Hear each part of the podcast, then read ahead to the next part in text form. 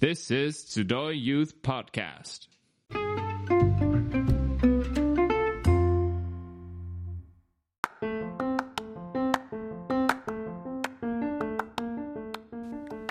この番組ではヨーロッパキリスト者の集いの中のユースプログラムに関する情報をお知らせしていきます。今日も過去にユースプログラムに参加した人にお話を聞いていきます。ゲストはこちら。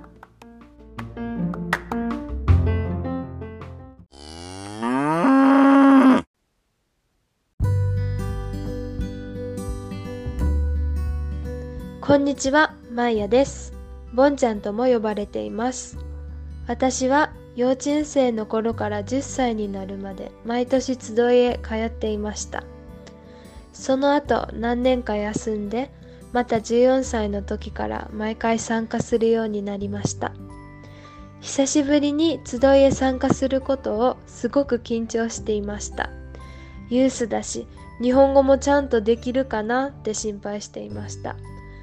その時はまだ知らなかったことは集いでどんなにいい家族みたいな友達ができること将来の旦那さんに会うことあとどれくらい神様の声が聞きたくなることでした神様は集いを通して私の心の中で働いてくださっていつも終わった後は心が感謝と賛美でいっぱいでした。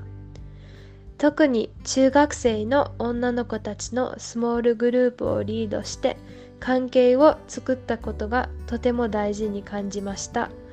若い人にとってこういう出会いができることはすごく大切だと思います。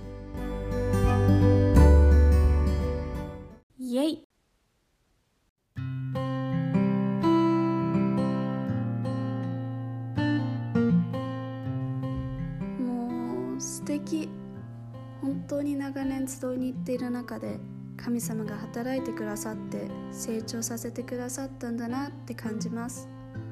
集いは友達だけではなくて未来の家族そして神様に会える神様をもっと求めるようになるところでもあるんですね。申し込み締め切りまであと1日みんなで一緒に神様の声に耳を傾けて賛美しましょう。